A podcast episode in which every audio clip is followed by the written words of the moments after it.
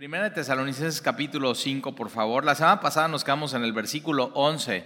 Hablamos de, la venida de Jesús, el rapto de la iglesia, lo que se llama el, arrebatamiento y cómo hay una manera de vivir cuando estás esperando que Jesús venga por su iglesia. Eh, vimos ciertas instrucciones de, Jesús, eh, apártate de fornicación, todo lo que tiene que ver con inmoralidad sexual, pero no nada más es apartarte por apartarte de eso, sino para poderte acercar a Dios que es, santo, santo, santo. Y, ya, o sea, ya estamos realmente llegando al final de esta epístola.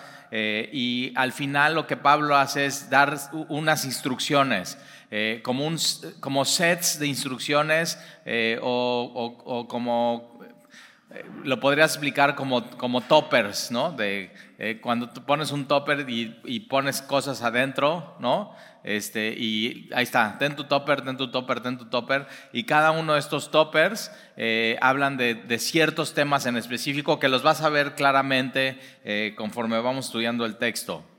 Entonces, vamos al versículo 12, por favor. Dice, os rogamos, hermanos, 1 Tesalonicenses 5, 12 os rogamos, hermanos, que reconozcáis a los que trabajan entre vosotros, es decir, los que, los que están en el ministerio, los que sirven. Y, fíjate, los que sirven están entre la iglesia, o sea, ese es el trabajo del ministerio, es estar juntos, es estar entre, entre la iglesia, es que, que conozcas a los líderes de la iglesia y que los líderes de la iglesia te conozcan a ti. Por eso, eh, o sea, los grupos pequeños, eh, navegantes, eh, los discipulados, estar juntos los domingos, que, nosotros podamos tener acceso a ti, pero también que tú puedas tener acceso a los líderes de la iglesia. Entonces, y, es un ruego que hace Pablo a la iglesia de los, tesalonicenses, o sea, es un ruego, dice, te, te ruego. Él no usa su autoridad apostólica para hacerlo, sino dice, te ruego que reconozcas. Ahora, esta palabra reconocer es, es que, eh, que respetes, que reconozcas, que tomes en cuenta a los que trabajan entre vosotros. El, ministerio es un trabajo. Y en el ministerio, el ministerio toma tiempo, toma esfuerzo, toma dedicación. Eh, y, y Pablo lo describe de esta manera, como trabajo entre vosotros. Y os os presiden en el Señor y os amonestan. Entonces los líderes de la iglesia hacen estas tres cosas. Trabajan eh, entre la iglesia, presiden. Ahora esta palabra presidir, ¿no? El otro día em, uno de mis hijos invitó a, una amiga aquí a la iglesia y su mamá la trajo y salí a, pues, recibir y saludar a la mamá. Y, y la mamá me dice, ay, me encantaría un día venir a ver cómo presides. Y digo, órale, el lenguaje Reina Valera 60. o sea, como que ese lenguaje no lo usas muy comúnmente, pero es eso, es diriges, ¿cómo diriges? Eh, y una iglesia eh, y un ministerio tiene que tener una dirección, tiene que tener una visión, tiene que tener un estilo, una filosofía de ministerio, tiene que tener unas normas, unas reglas. Entonces lo que hacemos los líderes es dirigimos la iglesia. Ahora no dirigimos para oprimir y para mandar y con autoritarismo, sino dirigimos para servir. Eso es lo que hacemos, porque si te das cuenta dice los que presiden en el Señor.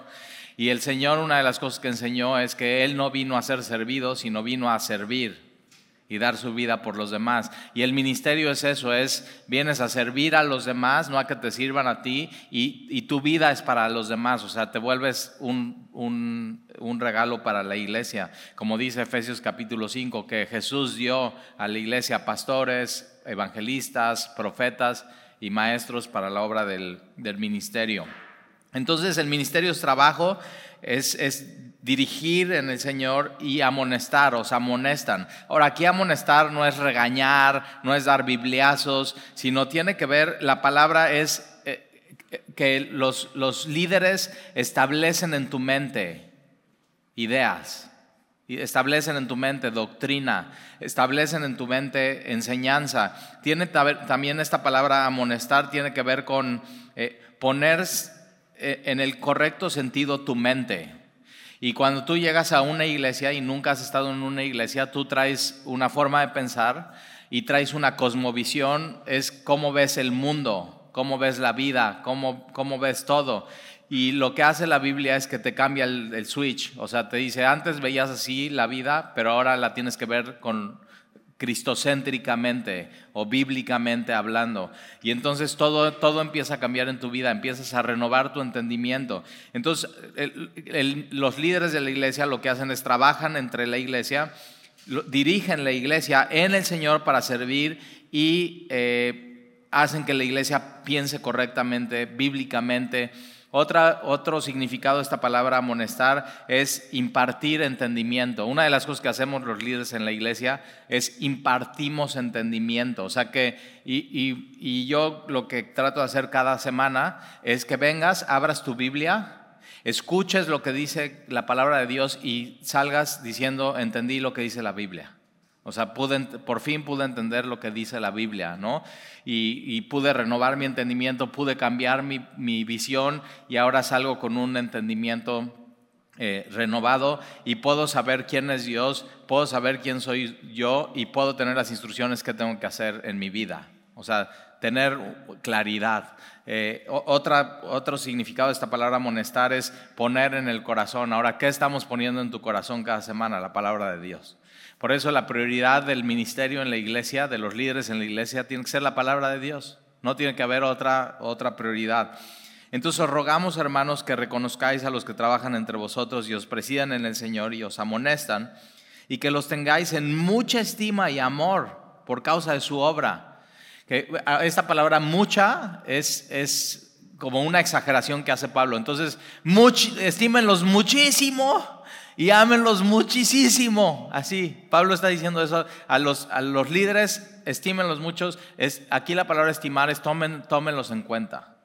O sea, tomen en cuenta la labor que hacen, tomen en cuenta que es trabajo, tomen en cuenta que es sacrificio, tomen en cuenta que es tiempo, eh, tómenlos en, cuenta lo que hacen, cómo sirven, cómo eh, los amonestan. Ah, la palabra también aquí amonestar es, es aconsejar, cómo los aconsejan. Ahora, ¿cómo tiene que ser el consejo? Tiene que ser bíblico siempre. Los líderes de la iglesia tienen que aconsejar bíblicamente, no con humanismo, no con psicología, sino con lo que dice la palabra de Dios. Y entonces que los tengan en mucha estima y amor por causa de su obra, no por su título, no por, por tener el título de pastor o líder de la iglesia, por eso los vas a amar y los vas a estimar, sino por su trabajo, por su labor, por lo que hacen en el cuerpo de Cristo.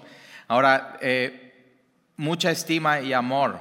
Entonces, fíjate, si tú no estimas y amas a los líderes de semilla, de aquí de Semilla Veracruz, tienes que ponerte de rodillas y pedirle a Dios que te dé estima y amor por ellos. Eso es, sumamente importante. Ahora, si después de orar y decirle, Señor, dame amor y estima por los líderes de semilla, y nada más no los amas y no los estimas, tienes que buscar otros líderes y otra iglesia. O sea, es muy importante. ¿Por qué? Porque, o sea, yo lo viví por muchos años. Eh, muchos años fui pastor de jóvenes y me di cuenta que cuando yo, como pastor de jóvenes, amo a los jóvenes y me involucro con ellos y, me siento y los escucho y puedo platicar con ellos y, y los amo y ellos saben que los amo y ellos me empiezan a amar de regreso y me empiezan a estimar, entonces lo que yo tengo que decir, hacen caso y ponen atención. Y eso pasa en una iglesia. Cuando, cuando el, liderazgo y, los líderes te están amando, te están dirigiendo, te están amonestando bíblicamente, están poniendo la palabra en tu corazón, pero tú eh, les estimas y les amas de regreso, hay mucho fruto en esa iglesia. Entonces, ahí, está. Eh, mucha estima y amor, o sea, mucha consideración, mucho respeto. Y, después, fíjate cómo dice, tened paz entre vosotros. Ahora, viene un set de instrucciones abajo, pero como que la Biblia pone esta instrucción arriba junto con líderes y, los que dirigen y presiden y amonestan, y dice, y estímalos y ámalos y tengan paz unos con otros. E, es muy importante, o sea, si, si tú estimas y amas a los líderes de la iglesia, estás en paz con los líderes de la iglesia. Suena lógico. Pero si tú no estás en paz con los líderes de la iglesia, sino, sino eh, o sea, estás así nada más quejándote y viendo lo que hacen mal y esto y el otro, entonces no estás estimando y no estás amando al, líder a los líderes de la iglesia y esto es muy importante. Ahora, ¿qué otra cosa también es importante? Es decir, tú para los líderes de tu iglesia tienes que ser una bendición. O sea, tienes que estar en paz con ellos, los tienes que estimar, los tienes que amar, tienes que reconocer la labor que hacen. Pero por otro lado, también es, eh, eh, eh, tienes que estar en paz con los otros de la iglesia.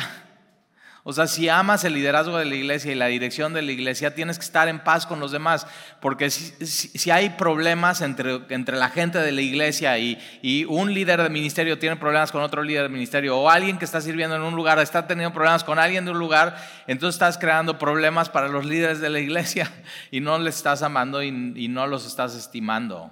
Realmente estás creando problemas en la iglesia. Entonces, eh, y ahora muy importante, tener paz entre vosotros. El cristianismo no nada más es estar en paz con Dios, es muy importante, ¿eh? ahí empieza todo, estar en paz con Dios. El cristianismo no nada más es estar en paz con Dios y tener la paz de Dios en tu vida y en tu corazón, sino el cristianismo va más allá y es estar en paz unos con los otros.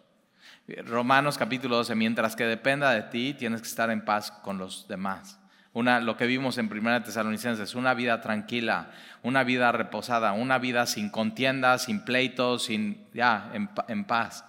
Y entonces, eh, tener paz entre vosotros, así se ve la estima y el amor en la iglesia. Versículo 14, también nos rogamos, hermanos, que amonestéis a los ociosos. Entonces, aquí viene un set de instrucciones, ¿no? El topper de instrucciones para diferentes, qué hacer entre nosotros con diferentes tipos de personas en la iglesia. Y vas a ver que hay un tipo en la iglesia, un tipo de persona en la iglesia que son los ociosos. Y, sí, o sea, en la iglesia de Tesalónica había ociosos, había débiles de ánimo, había, había, ahora esta palabra ocioso es que no están en orden, su vida no está en orden. Entonces, si tú llegas a semilla y crees que la vida de todos los de semilla está en orden, estás muy equivocado. Porque esto no pasaba ni siquiera en la iglesia primitiva. O sea, en Tesalónica había gente que su vida no estaba bien, no estaba en orden. Ahora, esta palabra ocioso no nada más es ocioso cuando le decimos a, nuestros hijos, ya deja de estar ocioso. O sea, no tienes nada que hacer y nada más estás viendo qué hacer. Y sí, la ociosidad es mejor amigo del pecado y tienes que tener cuidado. O sea, no, no estés de ocioso, tienes que buscar qué hacer con tu vida, eh, redimir bien el tiempo, como dice Efesios, eh, y, entonces, pero es, va más allá porque es un término militar, es mientras todos los eh, están, están en fila y están firmes y se ve recto, ¿no? Has visto una formación militar, hay alguien que no está en fila y que no está bien y está por allá, o sea, está fuera del lugar. Ahora tiene que ver con cosas de la iglesia, ¿no? La dirección que pone los líderes de la iglesia y alguien que diga, no, pues eso, ¿por qué? No, yo no voy a hacer eso, yo voy a hacer mi rollo. Y no seguir las normas y las reglas de armonía de una iglesia, por ejemplo. Pero también tiene que ver con lo que vimos en Tesalonicenses, que, o sea, tu, vida la tienes que tener en orden, eh, tu sexualidad, tu cuerpo, eh, tu moralidad, ¿no? Cómo te llevas con los demás. Y si no está en orden, tenemos que hacer alguien, algo con ese tipo de persona y, tenemos, aquí dice que los amonestemos. Eso quiere decir, adviérteles que su vida no está en orden y ayúdales a poner su vida en orden. Hay gente que simplemente lleva su vida tantos años en desorden que no se da cuenta que está en desorden y ya se la creyó como si eso fuera orden. Pero tienes, si tú ves a alguien que en su vida, por ejemplo, lo que vimos, ¿no? un cristiano tiene que trabajar. No puede estar sin trabajar. Y en segunda Tesalonicenses vamos a ver eso. El que no trabaje, que no coma. O sea, no puede estar sin trabajar. Y parte del trabajo en el Señor es trabajar y te hace bien trabajar. Y entonces tienes que buscar que, que, que los cristianos estén en orden y estén trabajando y haciendo cosas útiles con su vida.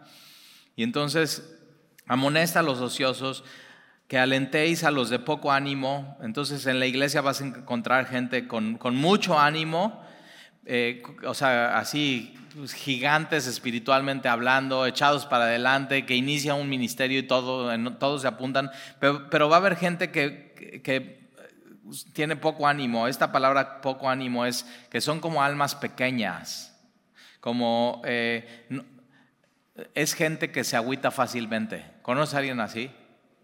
O sea, que nada más todo, de todo se agüita y todo lo ve de color gris en su vida y todo le pasa. Y, entonces, ¿qué tenemos que hacer si tenemos un hermano así en la iglesia? Tenemos que alentarlo, tenemos que animarlo, tenemos que estar ahí para él. Y, y eh, por ejemplo, hay gente que no sabe afrontar los problemas de la vida. O sea, viene un problema y ya se está ahogando en todo ese problema y, tú, tú, como cristiano maduro tienes que ir con el de poco ánimo y animarlo y decirle, mira, yo veo así tu situación y tu problema y, te, lo vimos en Nehemías eh, capítulo 5, hay problemas entre el pueblo de Dios y ¿qué Nehemías hace? Toma el toro por los cuernos. Y hay gente que nada más no le gusta hacer eso, como que piensa que dejar pasar el tiempo va a arreglar el problema y no. O sea, solamente se empeora el problema cuando no se toma el, toro por los cuernos. Entonces, hay gente así en la iglesia y tenemos que animarlos, tenemos que consolarlos, eh, tenemos que, ayudarlos a afrontar los problemas y las dificultades de la vida. Entonces, eh, ahí, ahí está que tenemos que hacer con nuestros hermanos que tienen poco ánimo. No, o sea, alguien que se agüita fácil, no lo agüites más. Es la verdad. O sea, hay gente que le dices algo y es muy sensible espiritualmente hablando. Y hay gente que, que no, que necesitas hablarle fuerte y decirle y así. Entonces tienes que ver con quién estás tratando. Eso es amor, conocer a las personas con las que te reúnes cada semana y que son parte de la iglesia. Entonces, eh, amonestada a los ansiosos, alentada a los de poco ánimo, sostener a los débiles. Eh, y no, no estamos hablando de debilidad física. Y ya sabes, después de los 40, pues ya te sientes más débil cada día. O sea, ya lleva, empiezas a llegar a la época de oro. Oro por mi rodilla, oro por mi espalda. Pero no está hablando de, debilidad física, sino está hablando de debilidad espiritual, está hablando de debilidad moral. Es decir, hay gente que batalla mucho con tentaciones en su vida. Y normalmente son las mismas tentaciones y batalla y cae y batalla y cae y batalla y cae. Y hay gente así en la iglesia. Y Pablo dice, ok, los que, si tú conoces a alguien así, que, está, que batalla y batalla y batalla y batalla, sosténlo. ¿Cómo? Pues en oración. Por ejemplo, una manera de sostener a alguien, decirle, oye, voy a estar orando por ti, por esto en específico. O otra manera de hacerlo es, oye, cada vez que, necesites, háblame, aquí estoy. eres débil y déjame ayudarte como, como, tu hermano en Cristo a sostenerte. Por eso estas reuniones de oración que estamos haciendo en, en algunos grupos es eso, es, oigan, ¿pueden orar por mí por esto? Y oran por ti ahí y están orando por ti en la semana. Entonces sí vas a encontrar gente así en las iglesias que batallan con cosas. Eh, ¿Y qué tenemos que hacer? Eh, apoyarlos, apoyarlos eh, espiritualmente hablando a los que están batallando. Y, otra cosa que viene ahí, ¿no? Entonces, sostener a los débiles y que seas paciente para con todos. Entonces, ¿qué hacemos los que están, o sea, los que están en desorden en su vida? Los, les advertimos, oye, tu vida está en desorden, pero ¿qué también hacemos con ellos? Somos pacientes. O sea, acuérdate qué paciente fue Dios contigo. Y entonces tú también tienes que aprender a ser paciente. Tienes que aprender a ser paciente con los que te impacientan. O sea, cuando dices, no, nada más ya le he dicho, ya he orado por él y nada más no. Y Dios dice, sé paciente con esa, sé más paciente con esa persona, porque la paciencia es un fruto del Espíritu, pero la paciencia también, 1 Corintios 13, el amor es paciente. Y tenemos que ser, aprender a ser paciente con nuestros hermanos en la iglesia. Tenemos que saber que pues, son una obra en proceso y ahí vamos y Dios está haciendo su obra. Y pues sí, están batallando con cosas, pero bueno, hay que fortalecerlos, sostenerlos y ser paciente, eh, sobre todo con los que te, con los que te impacientan. Eh, y versículo 15, mirad que ninguno pague a otro mal por mal.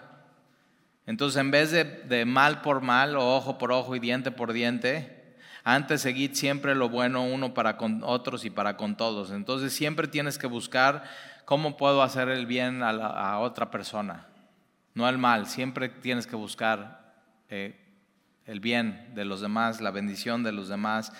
Eh, aquella persona que posiblemente te hizo daño, ok, ¿cómo le puedo bendecir? ¿Cómo le puedo hacer eh, bien, cómo, cómo lo puedo animar, cómo lo puedo fortalecer. Entonces, mira que ninguno pague a otro mal por mal, antes seguid siempre lo bueno, persigue lo bueno, persigue el bien, unos para con otros y para con todos. Y, de ahí termina el, como el paquete de cosas de unos entre otros. Entonces, acuérdate, tú tienes que estar bien con Dios, pero no puedes estar bien con Dios y estar mal con los demás. eso no es una vida cristiana. Y, y ahora viene como el paquete de tu relación con Dios o el set o el topper de tu relación con Dios. Y es versículo 16, estad siempre gozosos. Siempre.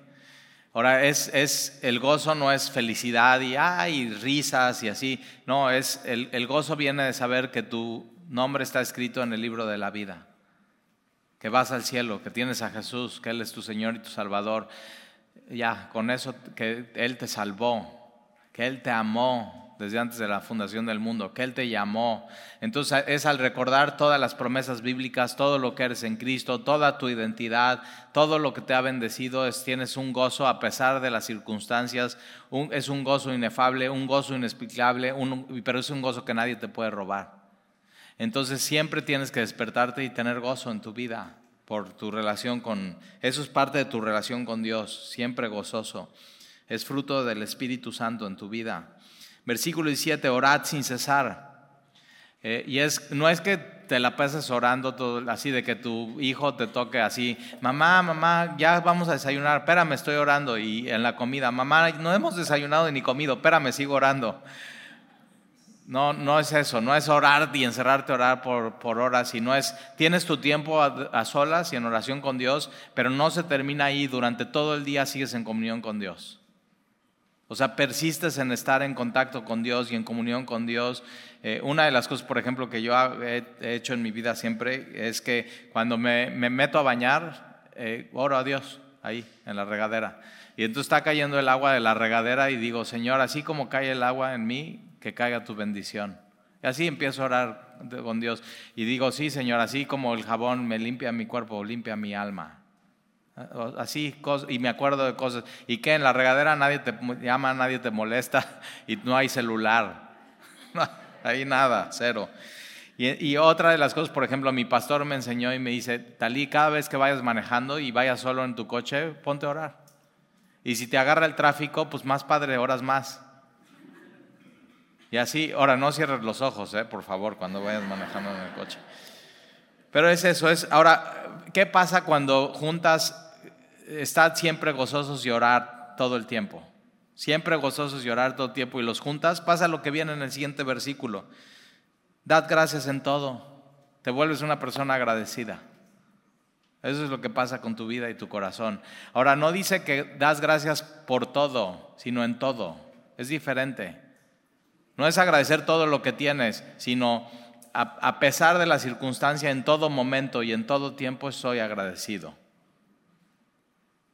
Aunque no tenga lo que quiero, soy agradecido. Entonces soy agradecido en, la circunstancia que sea, aún en las pruebas, aún en la persecución, aún en la enfermedad, estoy agradecido con Dios. ¿Por qué? Porque tengo gozo de que Él me salvó, eh, estoy en oración con Él y yo sé que Él escucha mi oración y entonces eso crea agradecimiento en tu corazón. Junta esas dos en tu vida. Entonces, dad gracias en todo, porque esta es la voluntad de Dios para con vosotros en Cristo Jesús. Ahora, el siguiente set o el siguiente paquete o el topper tiene que ver con los dones del Espíritu. Entonces dice, no, no apaguéis al Espíritu, al Espíritu Santo. Y, y, esta palabra apagar tiene que ver con fuego. Entonces, como si, como si el Espíritu Santo no es un fuego, pero como si fuera un fuego, ardiendo en una antorcha y, está, ya está ardiendo, ya está ahí, ya Dios lo puso en ti. Ok, no hagas cosas que puedan apagar al Espíritu Santo, sino manténlo ardiendo, manténlo en fuego, manténlo vivo eh, y, e, eso, llenos del Espíritu Santo. Versículo 19, no apaguéis al Espíritu, no apagues su voz, no apagues como Él purifica tu vida. No apagues cuando, cuando sabes que vas, o sea, no, no, esto no lo debería estar haciendo porque soy cristiano y el Espíritu Santo te da convicción de pecado, no apagues esa convicción en tu vida. Entonces, no apagues el Espíritu Santo, sino manténlo ardiendo. Ahora, una de las maneras que mantienes ardiendo al Espíritu Santo, eh, hay muchas, pero es en, en medio de la alabanza, la adoración, pedirle que Él te llene. Una antorcha con otra antorcha hacen más luz y cuando una se está apagando se junta con la otra y hay más luz. Entonces estar juntos, o sea, eso nos ayuda a no apagar el Espíritu, sino a mantener el Espíritu Santo vivo. Eh, versículo 20, no menospreciéis las profecías. O sea, como que algo estaba pasando en Tesalónica, que había, como en Corinto, un abuso de, los dones del Espíritu. Hay una, a, veces hay abuso de los dones del Espíritu. Entonces, como que todo mundo ya estaba profetizando. Y entonces cuando todo el mundo profetiza ya no tomas en cuenta bien todo lo que se está diciendo. O sea, imagínate, cada domingo era, hermano, Dios me dio una palabra para ti, aquí está. Y el siguiente domingo, hermano, Dios me dio una palabra para ti, aquí está. Y el siguiente domingo, Dios, y al, cuarto domingo ya te aburriste. Y entonces empiezas como que a menospreciar las profecías o lo que Dios te quiere decir a través de otras personas. Es un don del Espíritu. Entonces aquí lo que está tenemos que tener cuidado, tenemos que usar bien los dones del Espíritu y cuando alguien te diga algo, considerarlo. O sea, oye, Dios me dio esta palabra para ti. A mí me ha pasado que así un papelito, yo de pronto tengo papelitos aquí que me da la gente y un versículo bíblico, oye, Dios me estaba orando, Dios me dio este versículo para ti.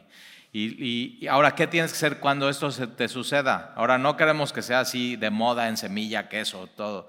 No, o sea, tenemos que cuidarlo, hacerlo bien y hacerlo en orden. Pero no menospreciar las profecías. Entonces, cuando hay una profecía, versículo 21, examinarlo todo. Entonces, prueba la profecía. Prueba lo que te están diciendo, ponlo a prueba, haz un examen. O sea, esto que me están diciendo tiene que, o sea, concuerda con la palabra de Dios.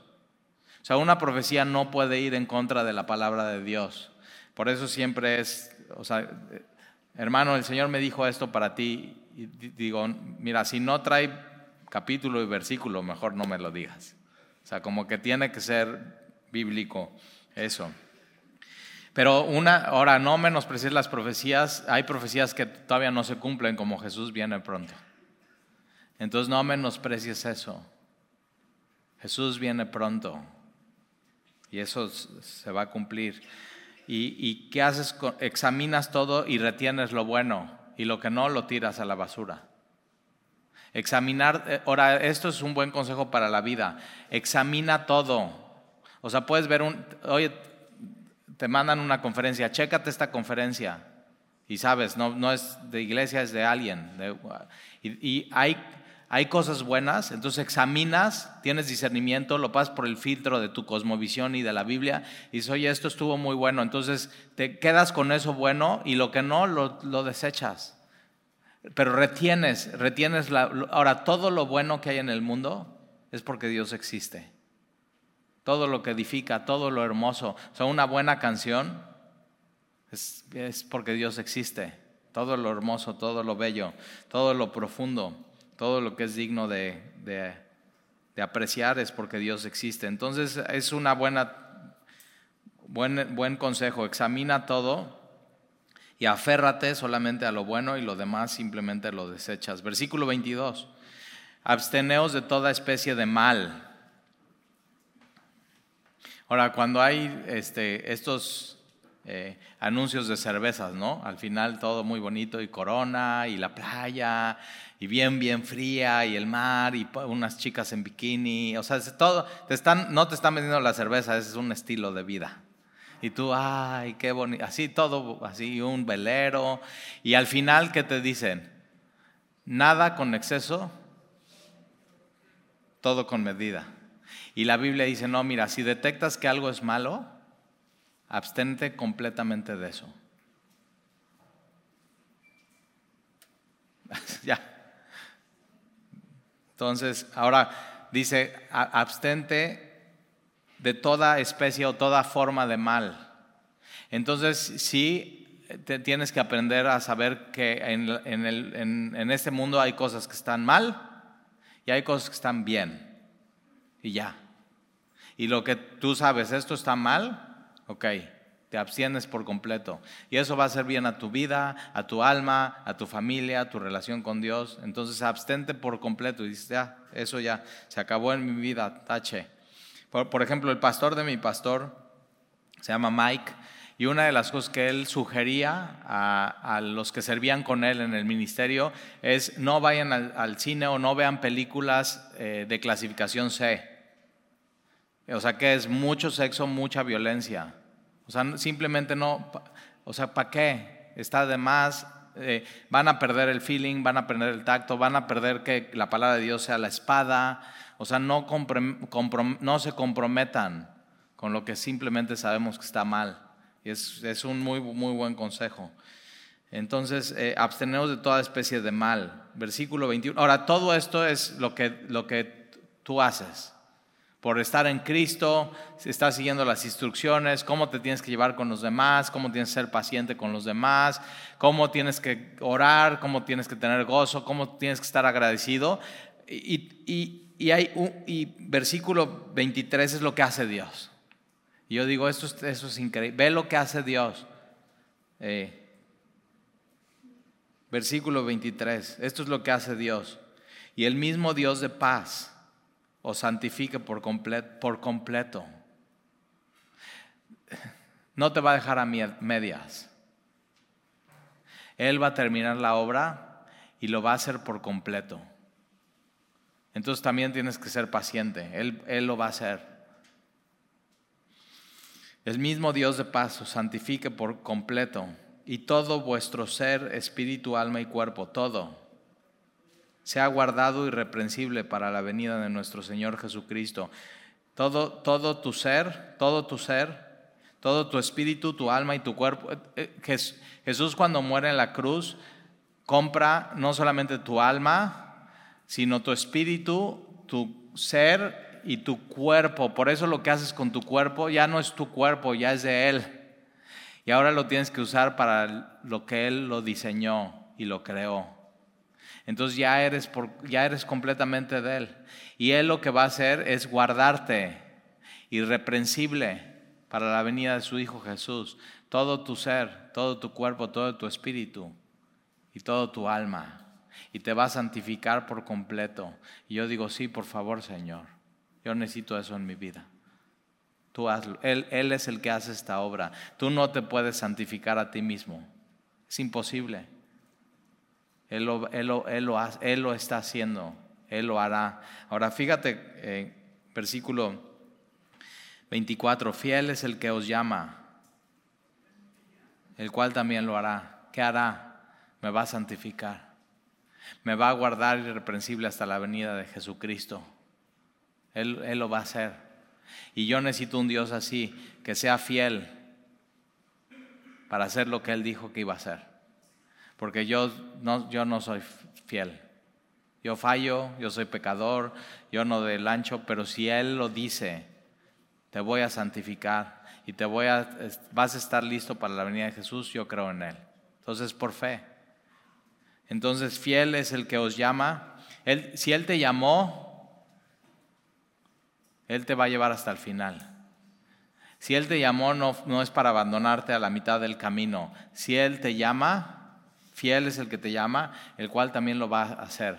Y, Dios lo hace y lo hace bien. Entonces tienes que confiar en Él.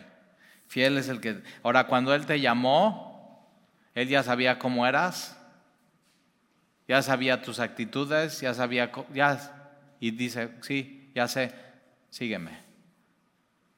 Él ya sabía, pero Él es fiel.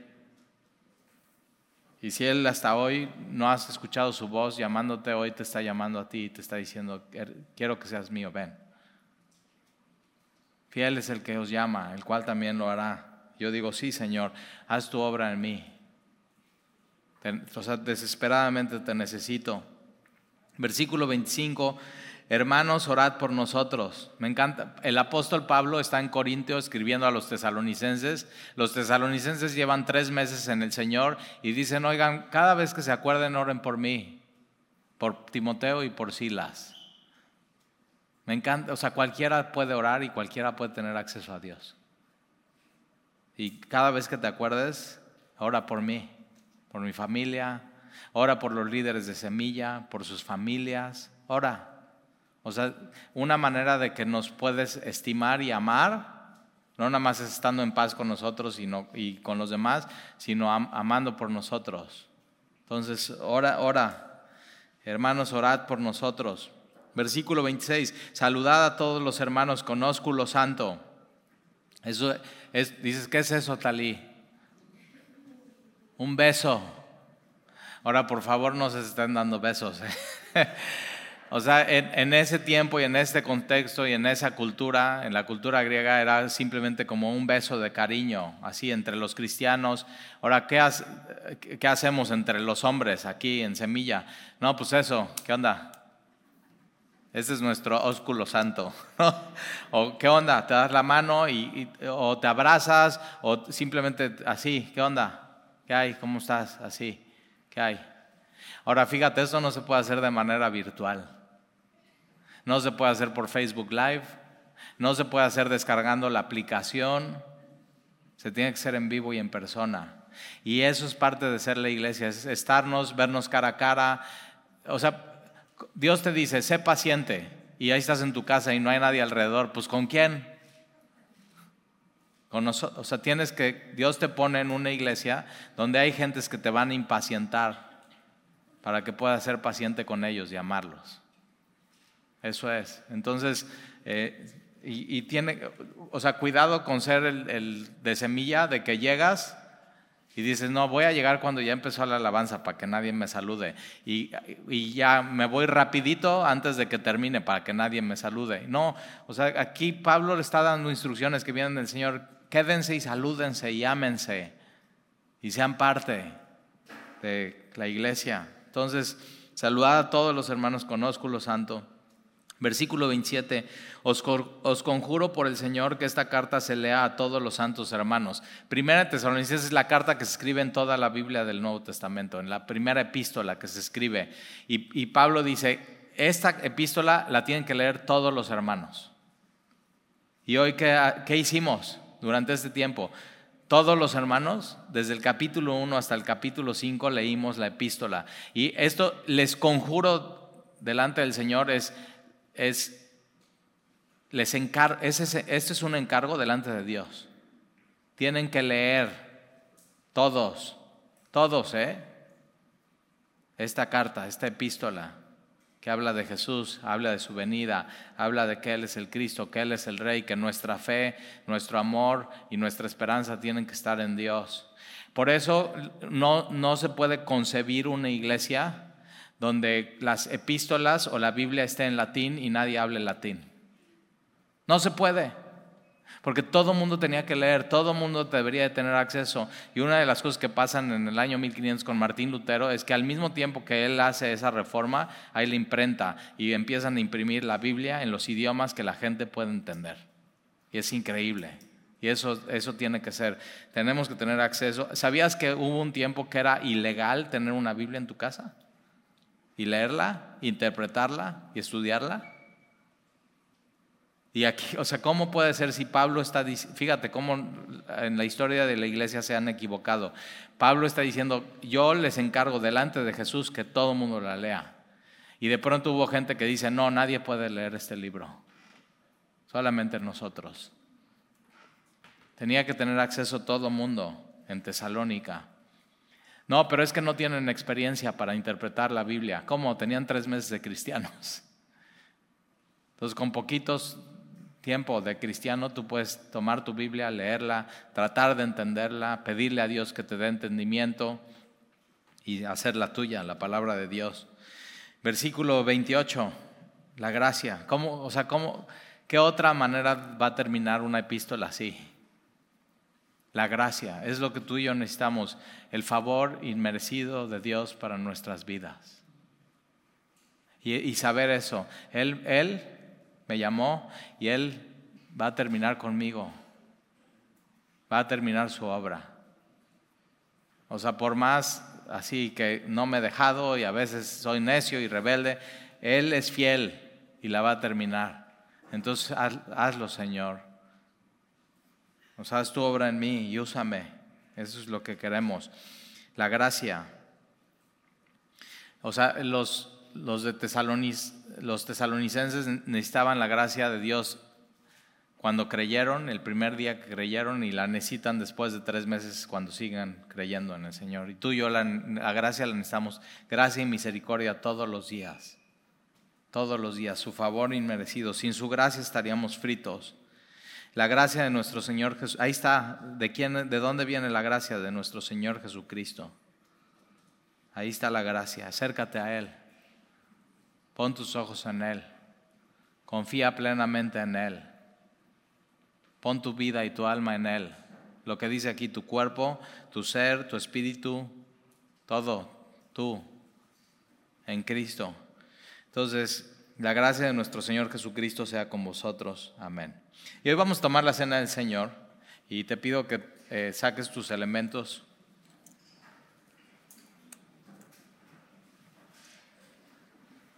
alguien más necesita, si levantas tu mano te lo hacen llegar a tu lugar.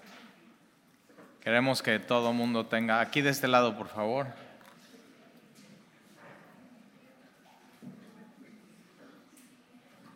Debes de tener un vasito con un pedacito de galleta y un vasito con un poco de jugo de uva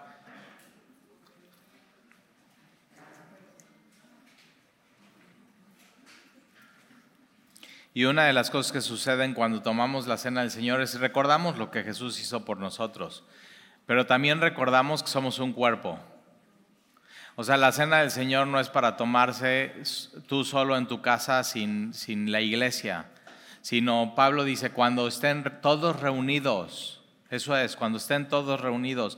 Y Pablo advierte, dice, tienes que discernir bien el cuerpo de Cristo, que es la iglesia.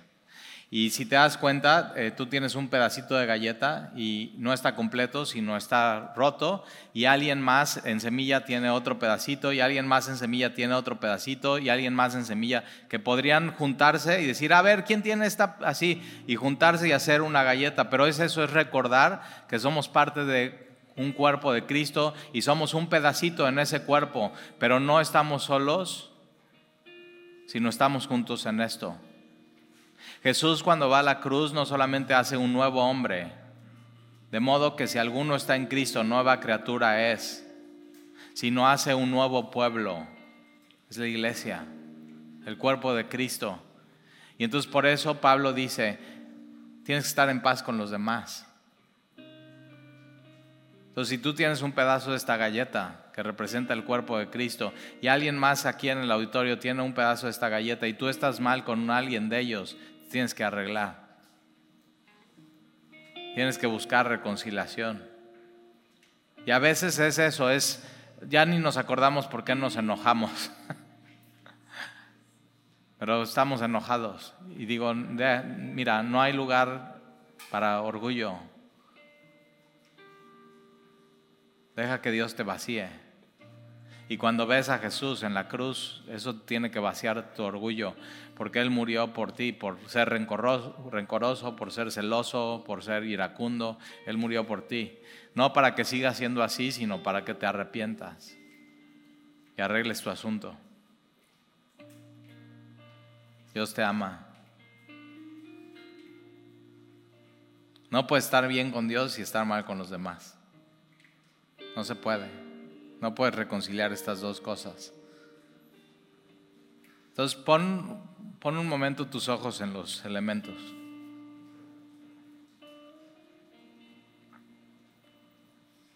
Y Jesús, la noche que iba a ser entregado, tomó el pan, lo partió y lo dio a sus discípulos diciendo, tomen. Entonces cuando tú estás tomando la cena del Señor, lo estás recibiendo de Jesús mismo diciéndote, toma. Él es el que te está invitando a su mesa.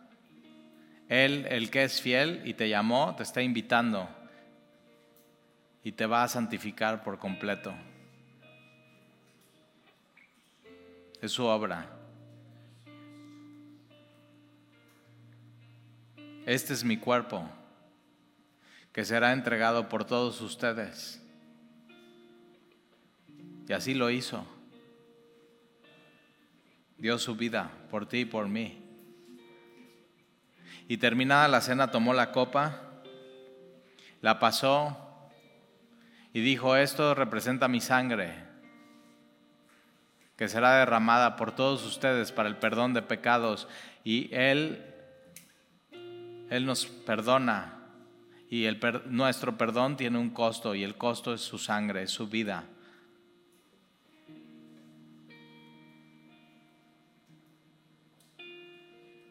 Por eso tenemos gozo.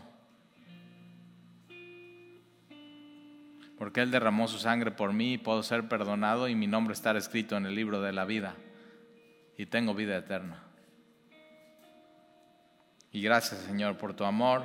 Gracias Señor por la cruz. Y Jesús va a la cruz y muere, entrega su vida y su alma. Pero al tercer día la vuelve a tomar y resucita de los muertos y está, y está vivo y está sentado a la derecha del Padre y regresará para resucitar a los vivos y a los muertos.